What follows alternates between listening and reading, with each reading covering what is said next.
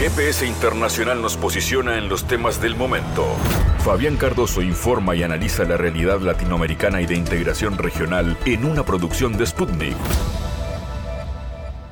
Un nuevo programa de GPS Internacional está comenzando. Tenemos varios temas que están marcando la agenda de América Latina, como sin duda fue la reciente cumbre de CELAC realizada en Buenos Aires con gran éxito, con presencia de buena parte de los mandatarios de la región que confluyeron en la capital argentina, convocados por Alberto Fernández, con la intención de debatir una nueva etapa para la integración. La visita tal vez más importante es la del presidente Lula de Brasil en su primera cumbre internacional. Luego Lula cruzó a territorio uruguayo para mantener también una bilateral con el presidente Lacalle Pou. Con la analista Marta Hernández estaremos conociendo qué temas centralizaron esta nueva cumbre regional. Hablaremos también con Alexandro Pagani, nuestro analista de temas geopolíticos, porque Rusia se opone categóricamente a olvidar los crímenes nazis, afirmó el presidente Vladimir Putin en conmemoración del Día Internacional de Conmemoración del Holocausto. Vamos a hablar sobre la significancia histórica de Rusia en el combate al fascismo, qué implicaciones tiene esto en la actualidad a raíz del conflicto eh, con eh, Ucrania y el papel que está jugando Rusia en la conformación de un nuevo orden multipolar. Con Alexandro Pagani entonces estaremos conversando estos temas. Y en nuestro espacio cultural, la oportunidad de conocer eh, una actividad que está comenzando en estas mismas horas en la capital, en Montevideo. Es el Festival Late Ciudad Vieja, que tiene presencias de recitales de música popular en el centro de la capital uruguaya. Está comenzando con la actuación del gran Fernando Cabrera en estas horas. Así que vamos a conocer más sobre esto y como siempre, temas políticos, sociales y culturales en este GPS que comienza así. En GPS Internacional localizamos las noticias de América Latina.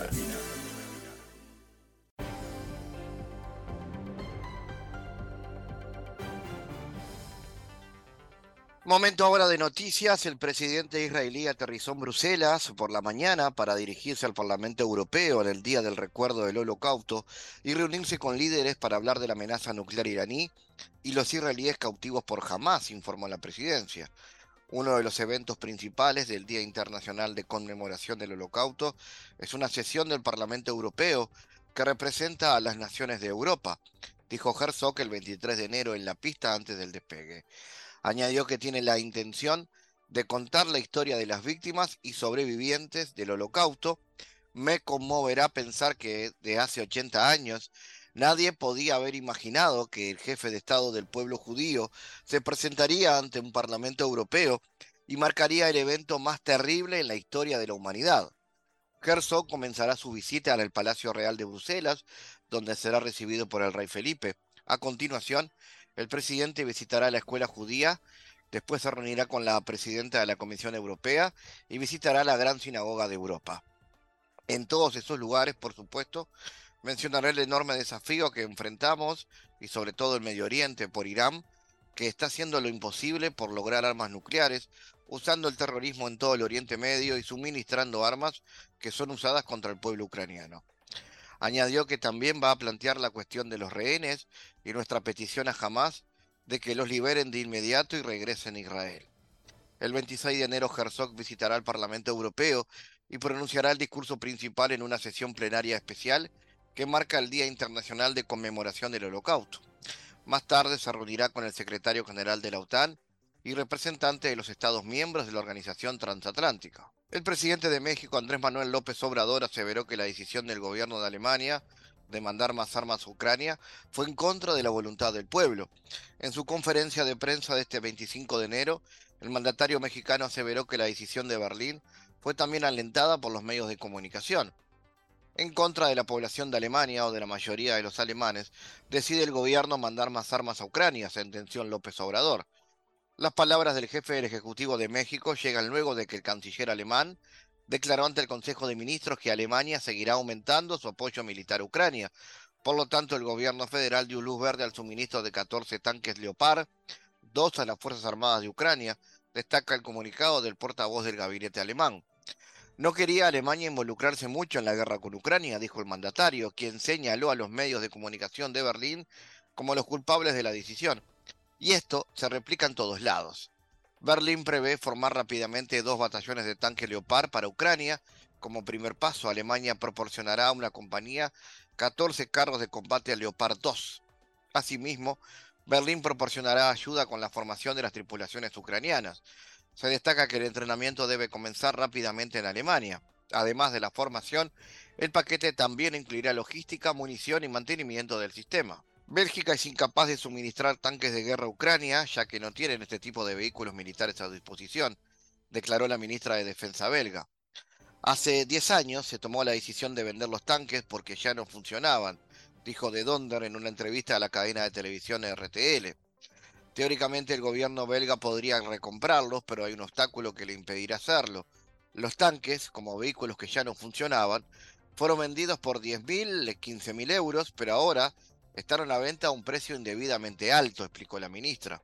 A fines del año pasado, el presidente Boric entregó indultos a 12 manifestantes que fueron condenados en el marco de las protestas del estallido social de 2019 y también indultó a un exguerrillero que luchó contra la dictadura de Pinochet. Entre los indultados hay un hombre de 38 años que fue condenado a 7 años y 4 meses por homicidio frustrado contra un funcionario de la Policía de Investigaciones. Un joven de 22 años que cumplía una condena de 7 por delitos de daños a mobiliario público y un hombre de 30 que fue condenado a 3 años por delito de incendio. La lista la completan manifestantes apresados por receptación, lanzamiento de artefactos incendiarios y disparos injustificados en la vía pública. Desde el gobierno explicaron que aunque existiera la intención de revertir los indultos, no existe una figura legal que permita hacerlo.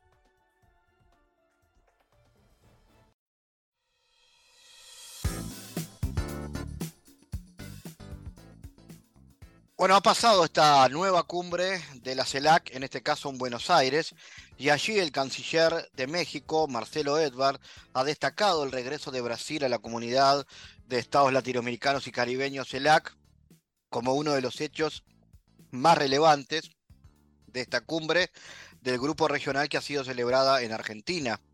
El canciller se congratuló de que en el foro del diálogo político y cooperación están prácticamente todos los países de la región representados y sumaron 33 naciones las delegaciones asistentes.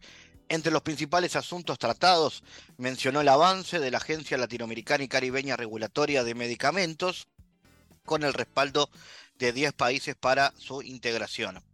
El acuerdo en la cumbre fue que eh, estas agencias de estos países converjan en una sola para toda la región latinoamericana y caribeña a partir de la experiencia de la pandemia del COVID-19, cuando no había una homologación y no existía una sola agencia para enviar vacunas a varios países.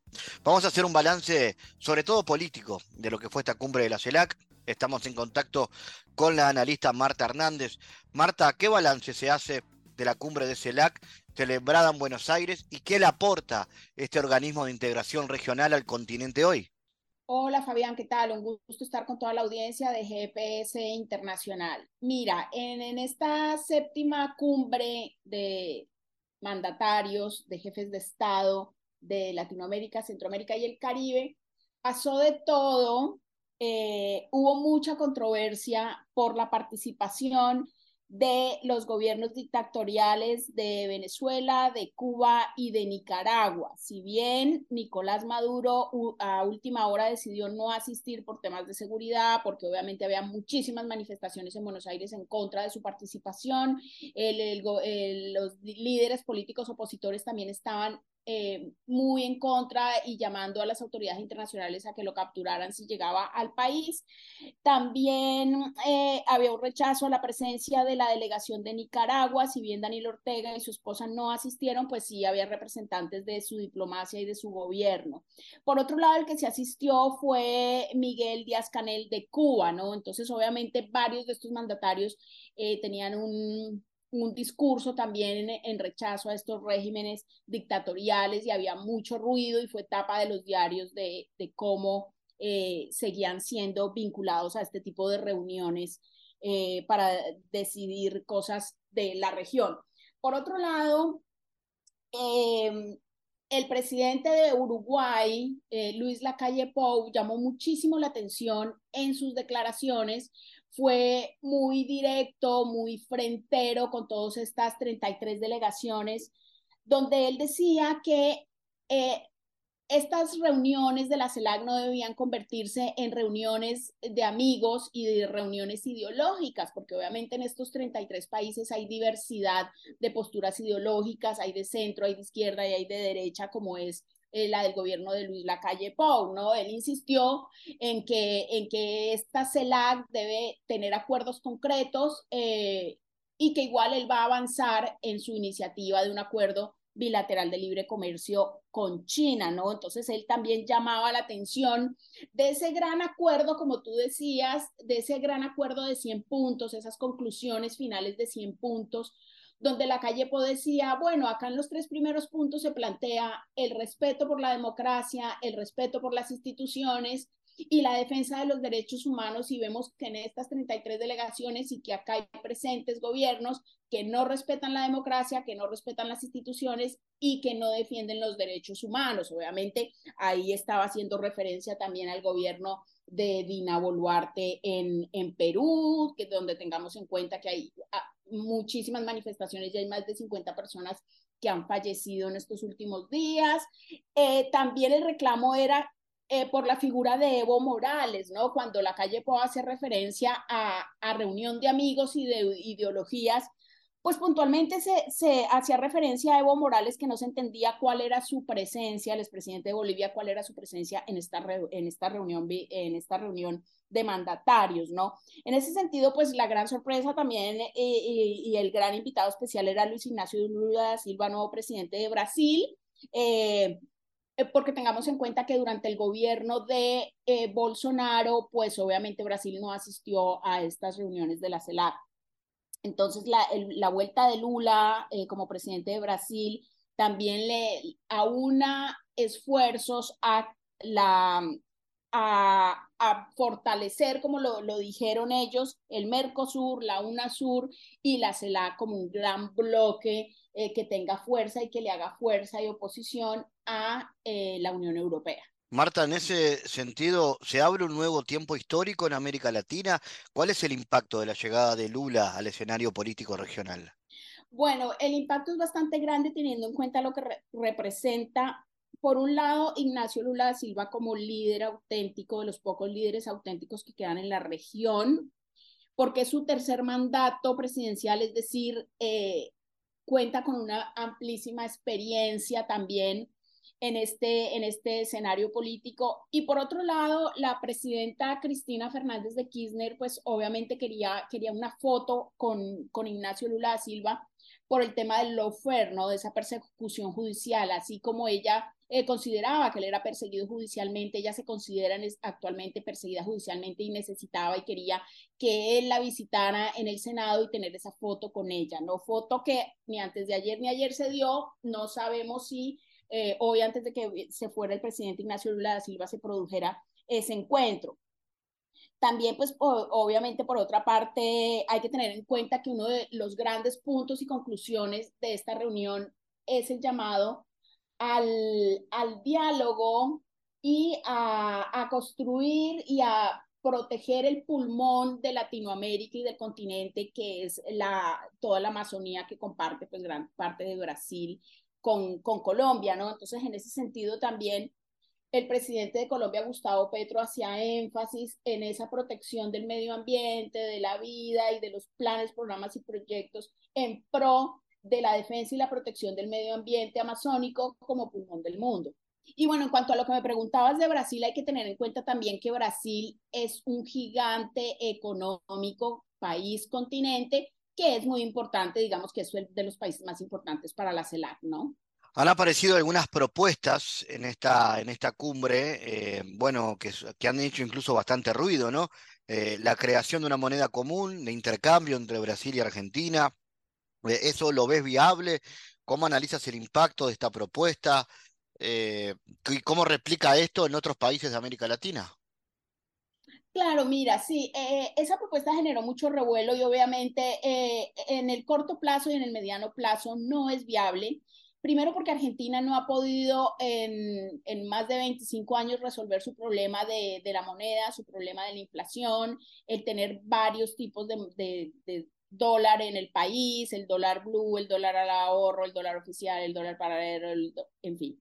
Entonces, en ese sentido, para poder tener una moneda común, primero los países, sobre todo Argentina, tienen que resolver su problema económico de hace más de 20 años. Y para eso hemos visto que gobierno tras gobierno no se ha podido no se ha podido resolver. Entonces, primero hay que resolver los problemas económicos y financieros internos antes de, postar, de apostarle a una moneda común. Tengamos en cuenta que el ejemplo que ellos ponen es el ejemplo de la Unión Europea, ¿no? Y la moneda común del euro, pero hay que tener en cuenta todos los planes, programas, proyectos y todo lo que todos estos países tuvieron que resolver internamente, financieramente y económicamente para poder llegar a una moneda común. ¿Qué expectativa ves para el futuro de este bloque de integración y el relacionamiento de CELAC con otros bloques, como es Mercosur o la posibilidad de la reactivación que pueda tener UNASUR? Bueno, claro que sí. La, la CELAC con sus 33 países que representan Latinoamérica y, y estos países o islas del Caribe, pues obviamente lo que sus planes, sus programas, sus proyectos y su visión también ideológica va muy en, en, con, en consonancia con lo que son los valores del Mercosur y de la UNASUR, ¿no? Pero ahí lo que planteaba el presidente Gustavo Petro de Colombia es que hay que pasar de esa retórica, de, de eso que se quiere hacer, de esos sueños, a la realidad, a que se ejecuten, a que se hagan los acuerdos y que se ejecuten en acciones reales para beneficio de todos los ciudadanos, ¿no? Entonces ahí también él apelaba, pues obviamente, eh, digamos, también en esos 100 puntos del acuerdo, ellos apelan también a que la situación en Venezuela se resuelva democráticamente, es decir, que haya un diálogo entre el oficialismo y la oposición y que se llame a elecciones democráticas.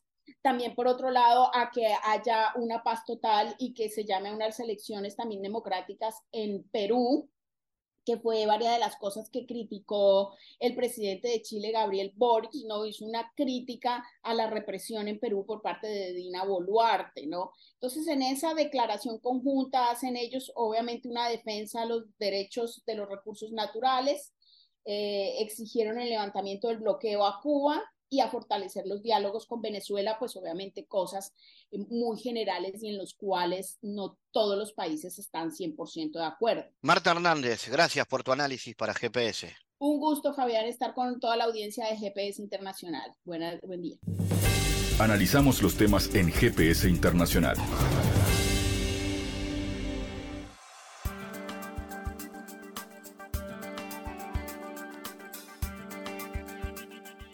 Rusia se opone categóricamente a olvidar los crímenes nazis, afirmó el presidente Vladimir Putin en vísperas del Día Internacional de Conmemoración del Holocausto.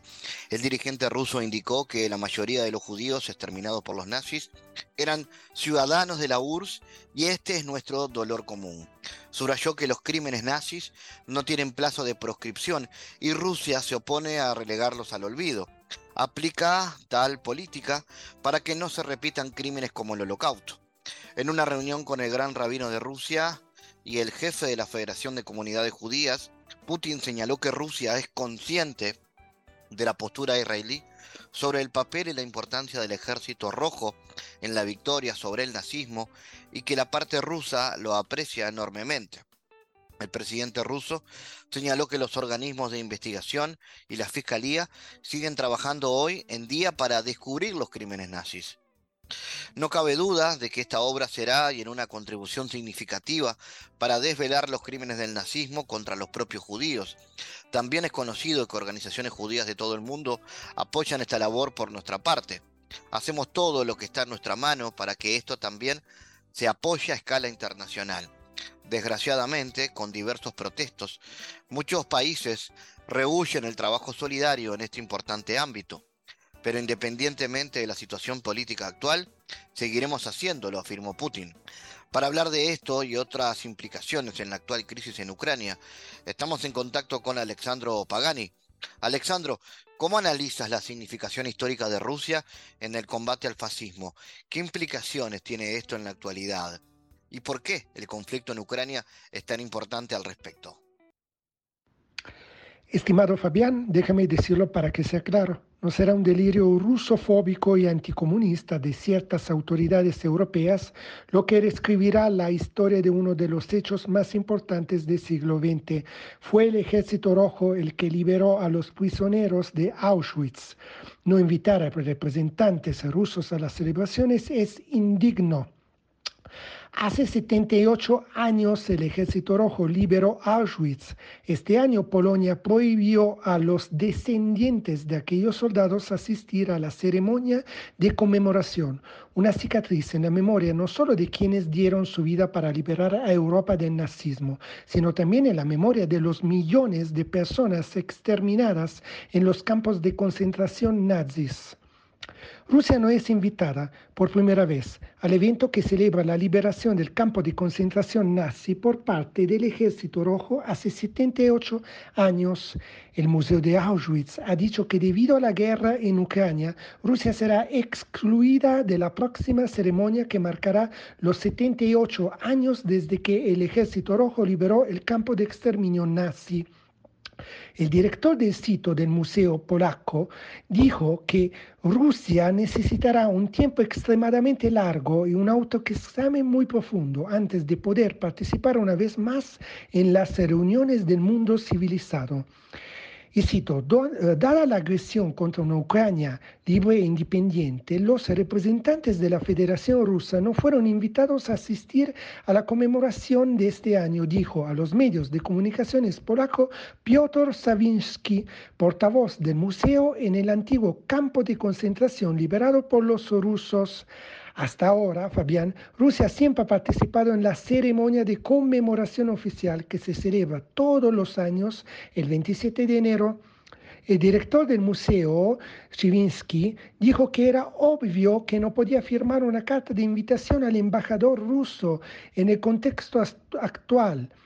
Y así Polonia y toda Europa que arma los batallones neonazis ucranianos inspirados en la masacre de judíos por parte de la OUN de Stepan Bandera, el así mal llamado héroe nacional ucraniano, y de todos los medios de comunicación serviles, lucharon en la ridícula y vergonzosa empresa de nombrar al ejército, eh, el ejército rojo, tratando de hacernos creer que los verdaderos villanos de la historia son los que liberan a los judíos del campo de Auschwitz.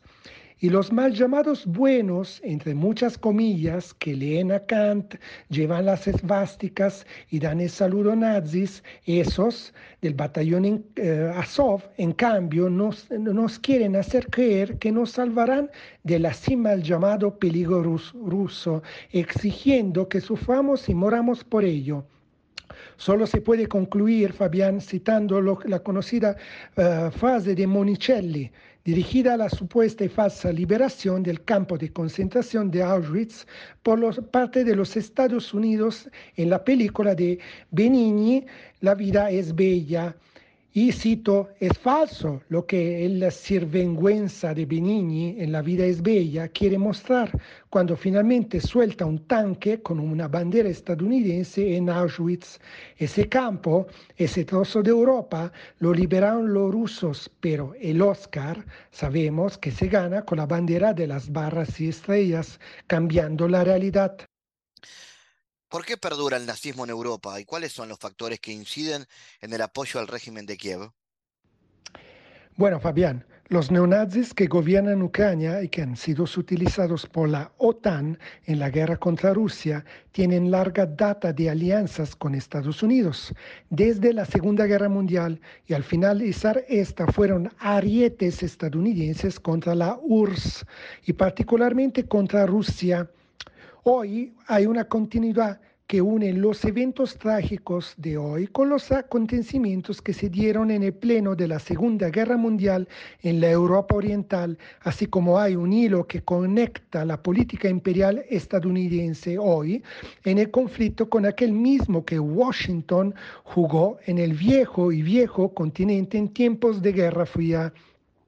Hablo, por cierto, de Stepan Bandera y otros líderes de las organizaciones militares ucranianas, quienes se constituyeron inicialmente entre el fin del primer conflicto mundial y la Segunda Guerra Mundial como autodefensas de los intereses de clase de los kulakos ucranianos en los tiempos de los primeros planes quinquenales en la Unión de Repúblicas Socialistas Soviéticas, la URSS, y en medio de la guerra de clase que el partido de los bolcheviques junto con obreros y campesinos pobres, es decir, la mayoría de la población ucraniana en ese entonces, sucesivamente fueron colaboracionistas de los nazis alemanes, mientras hoy son presentados como héroes o combatientes por la libertad, ya que tuvieron una larga relación de cooperación con los anglo-estadounidenses después del fin del segundo conflicto mundial, de acuerdo a como trato en mi libro Descifrando la cuestión ucraniana, mi estimado Fabián. ¿Cuáles son los resultados que podrían emerger tras la crisis del sistema internacional actual? ¿Y cuál es el papel que juega Rusia para la conformación de un orden multipolar? Sí, Fabián, Washington y sus aliados de la OTAN están aumentando imprudentemente las apuestas de la victoria a la derrota militar, en lugar de intentar encontrar una solución diplomática y política a un conflicto de larga data. Ucrania está siendo cruelmente explotada como representante de la guerra de la OTAN contra la Rusia liderada por Estados Unidos. Como afirma Scott Reader, la OTAN es una píldora suicida para el mundo.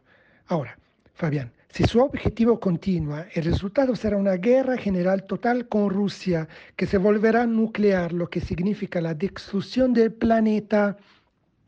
Por eso todas personas amantes de la paz, independientemente de su nacionalidad, deberían orar, orar, para que Rusia gane este conflicto en Ucrania y derrote la agenda de la OTAN. Los planes de guerra de la OTAN se sembraron hace años con el golpe de Estado en Kiev en 2014 y el armamento de las fuerzas neonazis ucranianas.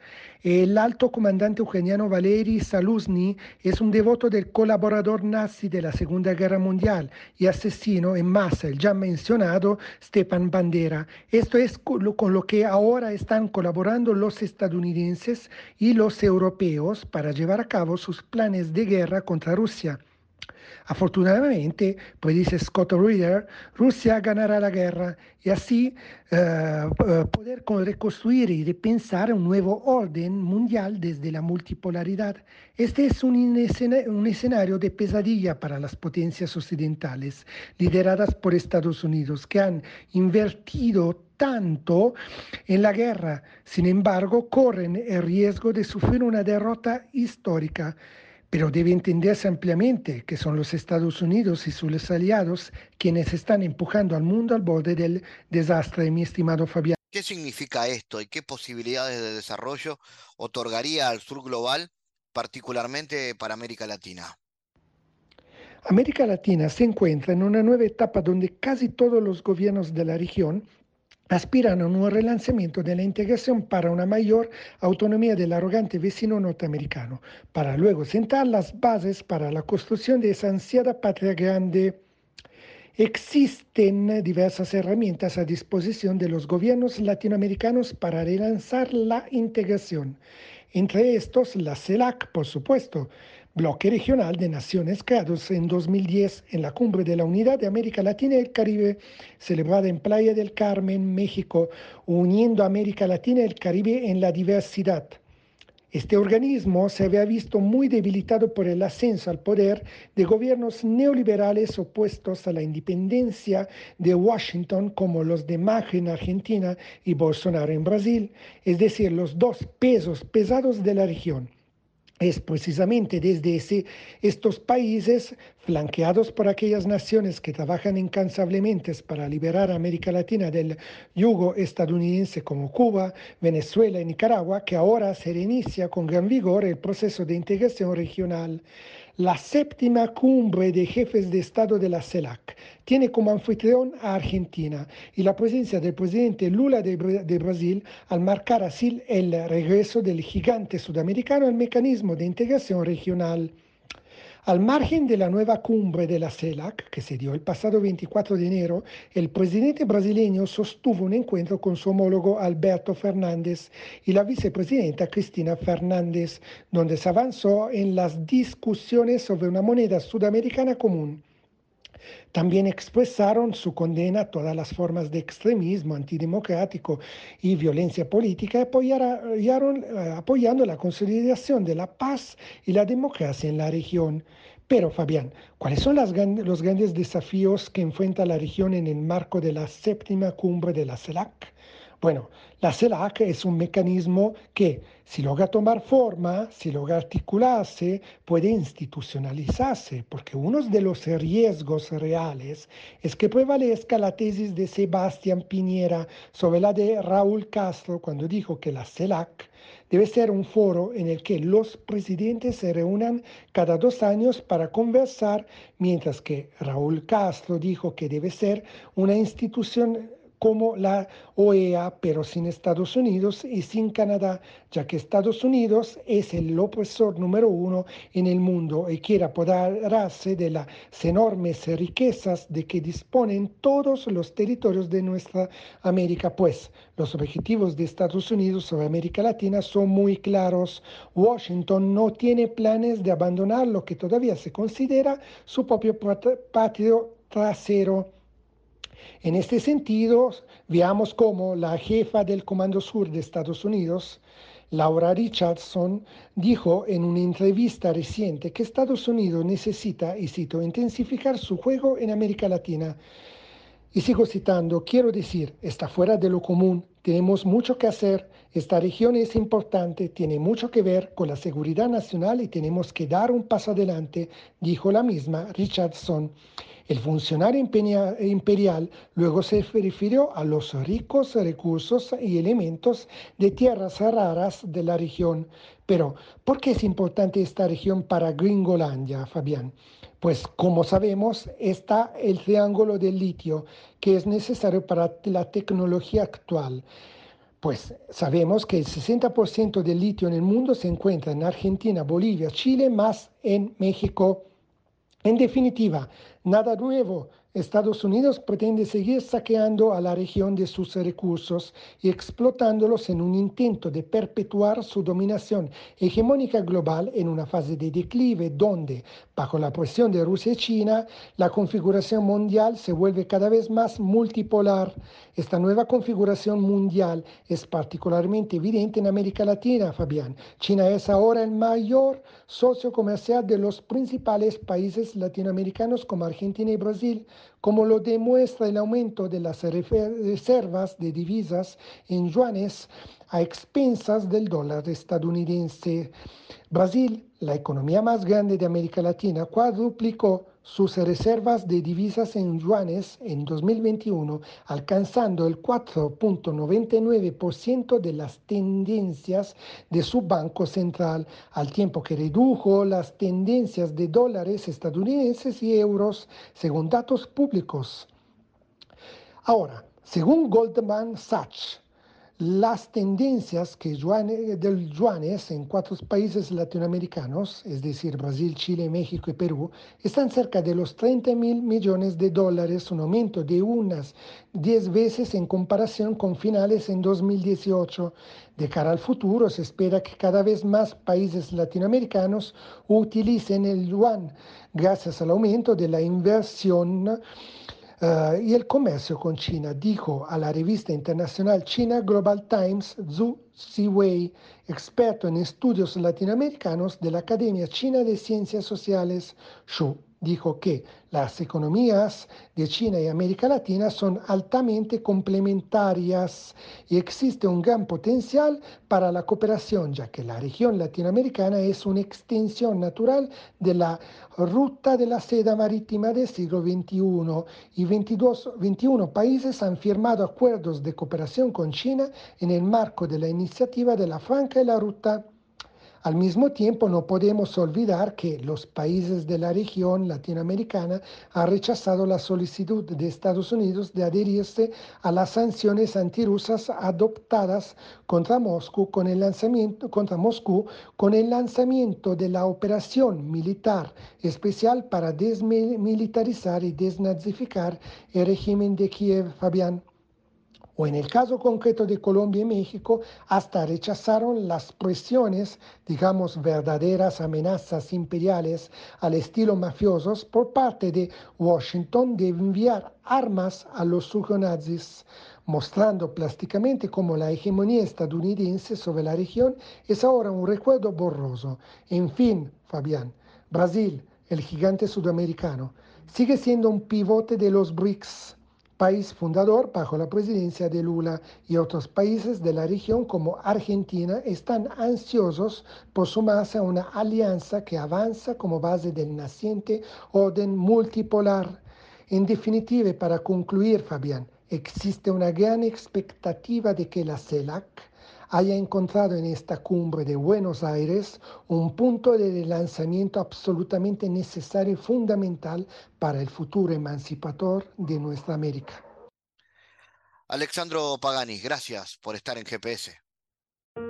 En GPS Internacional navegamos por la sociedad y la cultura.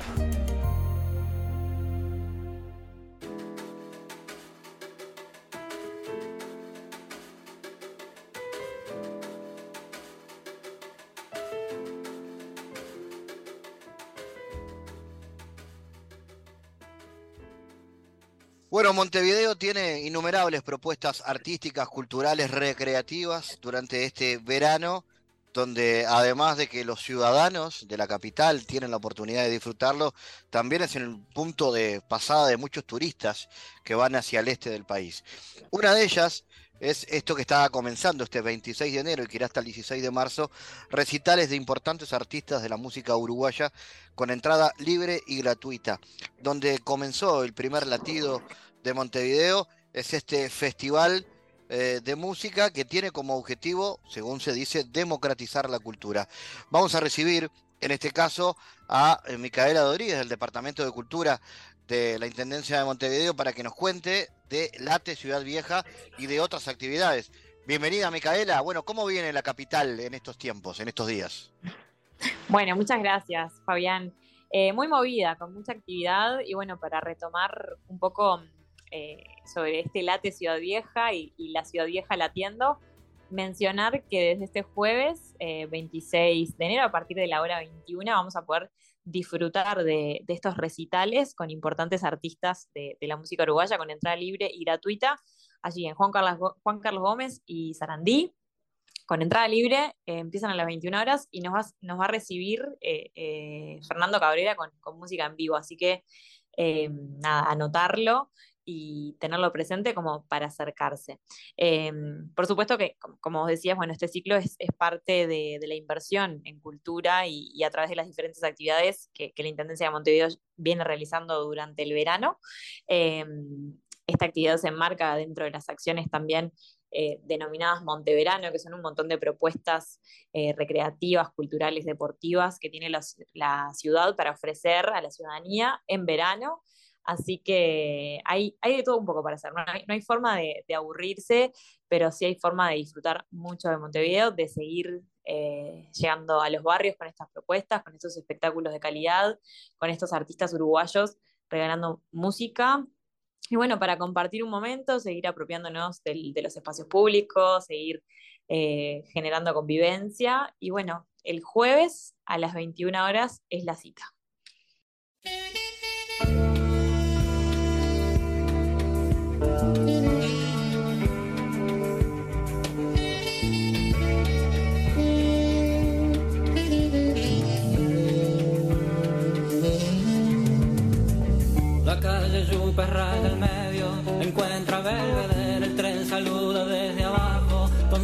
De tristeza, aquellas filas infinitas saliendo de central, el empedrado está tapado, pero allí está la primavera en aquel barrio se llama soledad, se llama gritos de ternura, pidiendo para entrar y en el apuro está lloviendo. Ya no se apretarán mis lágrimas en tus bolsillos. Cambiaste de saco un día nos encontraremos. En otro carnaval tendremos suerte si aprendemos que no hay rincón, que no hay ningún atracadero que pueda disolver en su escondite lo que fuimos. El tiempo está después.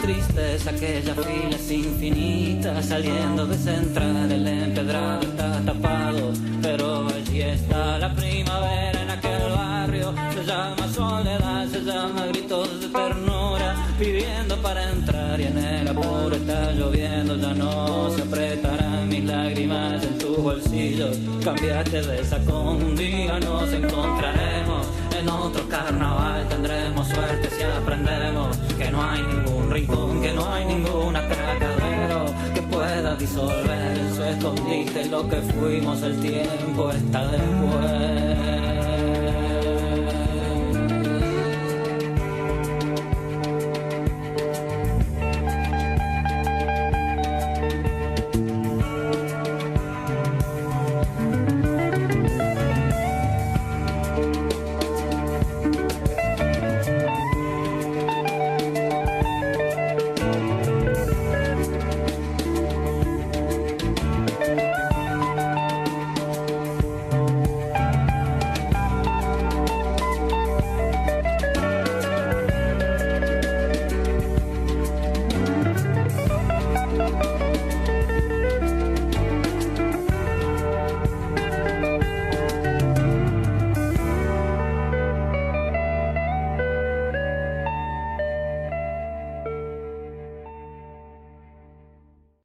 Ahora vamos a compartir el resto de la, programación, Micaela, pero eh, hablar un poco de- del resto de las actividades, porque como decía, son muchas. Hemos hablado acá, por ejemplo, de los festivales de cine, que es una de las tantas. Tenemos a Montevideo en Carnaval, encendido, en este fin de enero y febrero. ¿Qué más, qué más se puede hacer, digamos, más allá de, de este jueves y futuro jueves, escuchar música en vivo? Tal cual, tal cual. Bueno, y, retomando la agenda de carnaval que es bastante amplia porque están los escenarios populares para disfrutar de la programación, están los escenarios móviles de la Intendencia que van a ir recorriendo diferentes puntos, eh, acercando el carnaval a los barrios también. Eh, bueno, vuelven los corsos, así que está buenísimo también eh, ver esa agenda que, como decimos siempre, está disponible en, el sitio web de la Intendencia, mon- triple- www.montevideo.bu.uy, que allí pueden acceder a todas estas propuestas de carnaval. Eh, tenemos también ciclo de cine al aire libre en distintos puntos, entonces está buenísimo disfrutar. Sobre el Late Ciudad Vieja, precisamente, que es eh, lo que nos convoca, bueno, se va a extender durante ocho jueves, o sea, comenzamos este jueves 26 de enero y se extiende hasta el jueves 16 de marzo con una grilla eh, diversa que, que, representa a diferentes generaciones y diferentes estilos también, ¿no? Entonces está bueno que, bueno, todos los gustos estén contemplados y que se acerquen eh, según la fecha de, interés. Capaz que repasamos el, calendario de, las distintas propuestas. El, como decíamos al principio, Fernando Cabrera abre este jueves a las 21 horas, el jueves 26. Eh, luego va a ser Florencia Núñez el 2 de febrero, Socio el 9 de febrero, Laura Canoura el 16, Gonzalo Denis el 23, Garo Araquelian el 2 de marzo, Diane de Noir el 9 de marzo y vamos a cerrar el ciclo con Mariana Vázquez el 16 de marzo.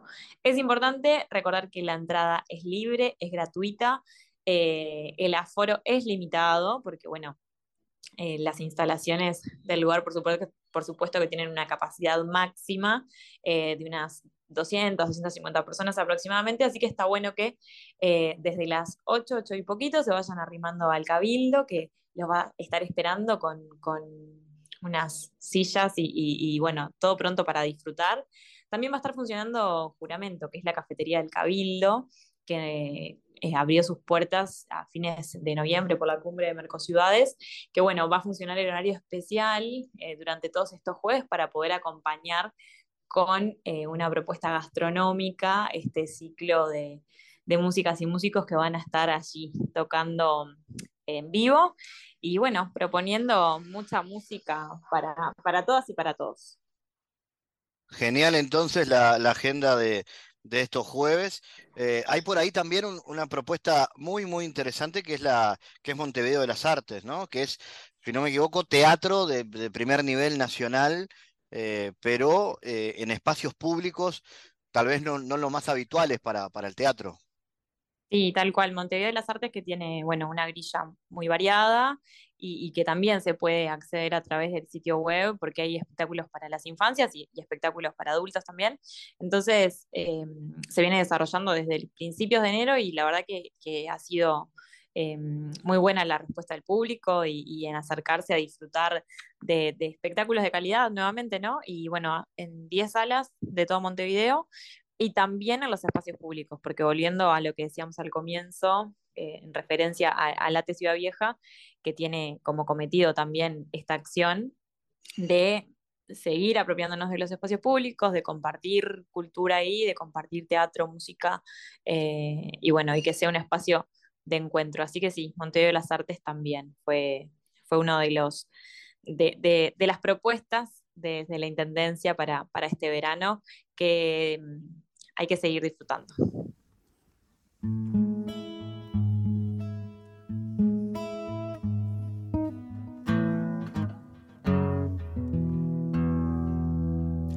Tantos saltos, tantos rápidos y llegar a esta conclusión. Otra noche sin tu amor. Daría todo lo que tengo por una carta tuya por una foto de los dos. Cuánta tinta, canto sádico, nadie dijo bajate acá. Cuánto viaje y mostrador. Desconocí mi documento, esa tarjeta de humo con solo uno de los dos.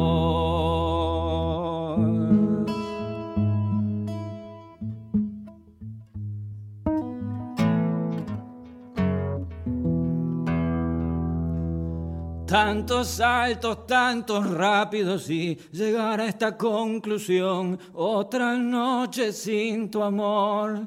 Daría todo lo que tengo por una carta tuya, por una foto de los dos.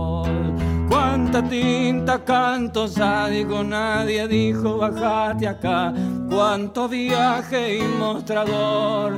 Desconocí mi documento, esa tarjeta de humo, con solo uno de los dos. Daría lo que tengo por una carta tuya, con una foto de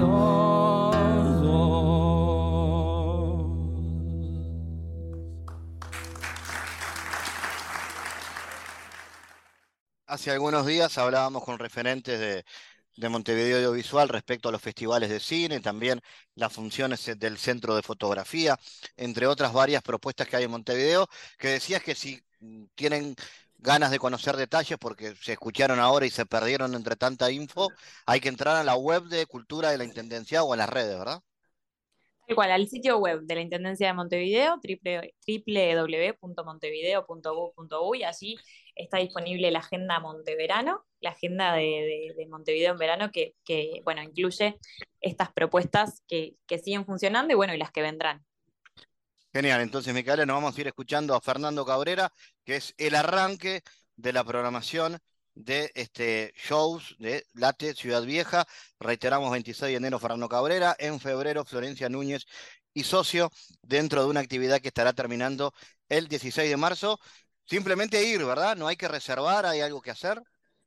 Tal cual, no, no, ir y disfrutar y, a seguir latiendo en Ciudad Vieja, porque eh, no se reserva previamente, ni se tienen que retirar entradas físicas ni nada, sino que es acercarse seguramente un poquito antes del comienzo de la función, como para asegurarse su lugar, porque como decíamos hace un ratito, el aforo es limitado, pero bueno, acercarse, disfrutar y, compartir un rato, un rato de música y disfrutando las noches al aire, libre, que ojalá el tiempo nos acompañe. Y bueno, y en caso de, de lluvia, que estas es alguna de las preguntas que también nos hacen, bueno, se reprogramará esa función en caso de lluvia y, se avisará por los medios correspondientes, es decir, por las redes sociales de la Intendencia y por el sitio web de la Intendencia, cuándo será esa nueva fecha en caso de lluvia. Micaela Rodríguez, del Departamento de Cultura de la Intendencia, gracias por estar en GPS. Gracias a ustedes, hasta la próxima. Vives una pequeña comparsa, ciudad vieja, campana la secretaria una nota en la ventana, belleza.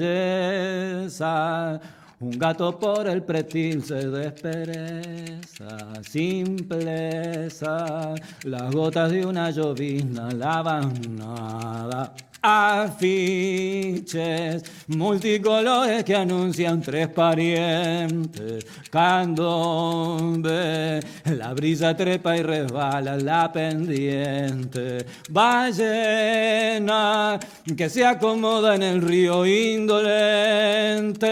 La gente que va llegando al mercado está sonriente. La fruta huele a podrido en un costado, la rata rápida se come un pescado.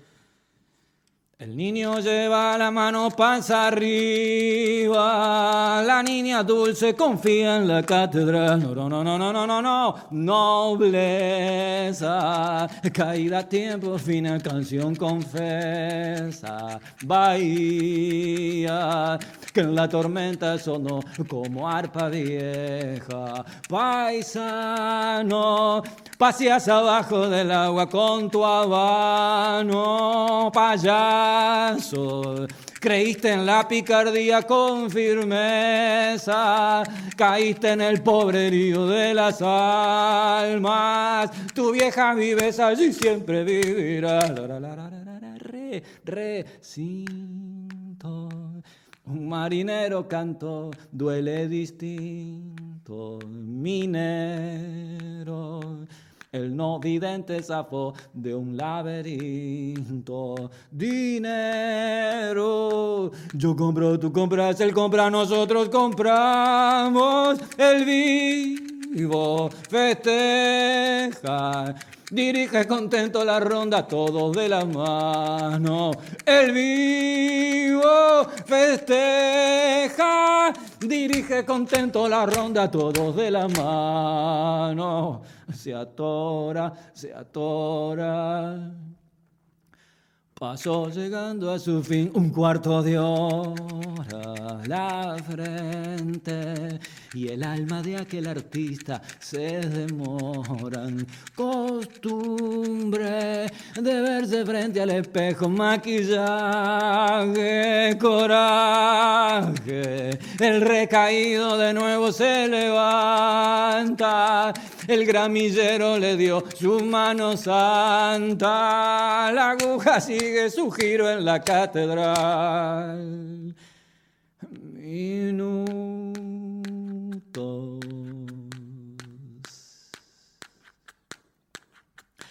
Pequeñas celdas sacadas del verano, canuto.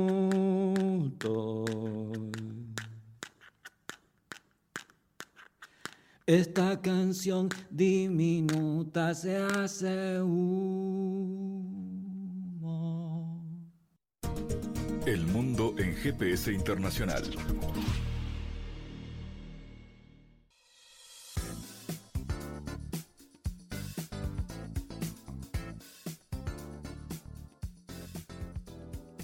En diálogos geopolíticos analizamos diversos asuntos que atañen a la política mundial, desde el abordaje de los ámbitos multilaterales de articulación política a nivel global hasta las cualidades y los propósitos de las configuraciones regionales, tanto en América Latina así como en otras regiones. Nuestro objetivo es poner foco a una gran diversidad de temas que atañen a la geopolítica en el mundo contemporáneo. Para eso vamos a recibir a Santiago Caetano aquí en GPS. Bienvenido, Santiago. ¿Qué tal, Fabián? Últimamente hemos puesto el foco en los procesos de cooperación internacional en torno a acciones políticas que refieran a la promoción de modelos productivos sustentables para mitigar los desafíos del cambio climático. Y en ese caso nos centramos en la creciente preeminencia que ha adquirido la bioeconomía en el plano internacional. La bioeconomía realmente plantea una alternativa para una economía global independiente de los recursos fósiles, Santiago? Bueno, los movimientos ecologistas más críticos plantean que la visión dominante en torno a este paradigma contribuye a la concentración del poder económico en las manos de compañías transnacionales y exacerba la crisis ecológica global, así como las inequidades sociales y económicas. Santiago, ¿cuál es la postura con respecto a la incidencia de las empresas transnacionales? Desde estas perspectivas, se alega que el foco en el desarrollo tecnológico y las innovaciones controladas por las corporaciones como las soluciones para diversos desafíos de desarrollo, como la pobreza, la inseguridad alimentaria y la degradación medioambiental, en realidad ignora la perspectiva de las poblaciones afectadas, despojándolas de los procesos de toma de decisión en las transformaciones referentes al uso de la tierra. Por tanto, critican la veracidad de la bioeconomía como paradigma alternativo que tienda a un uso sustentable de las materias primas. Gracias Santiago por tu aporte a GPS Internacional. Gracias Fabián, hasta la próxima. Les recordamos las formas de seguirnos a través de nuestras redes sociales. Somos arroba GPS Inter en Twitter. Estamos también en la red Facebook GPS Internacional y a través de una lista de difusión a través de la red Telegram, donde habitualmente compartimos los contenidos de cada uno de los programas de GPS Internacional, esta producción de Sputnik que se emite en M24 en Uruguay, en las radios públicas de Bolivia, en Radio del Plata en Argentina y a través de nuestra página mundo.sputniknews.com. GPS Internacional es un programa de información y análisis de los temas más importantes del mundo con mirada latinoamericana. Fabián Cardoso en GPS Internacional junto a los protagonistas analizó la realidad. Una producción de Sputnik.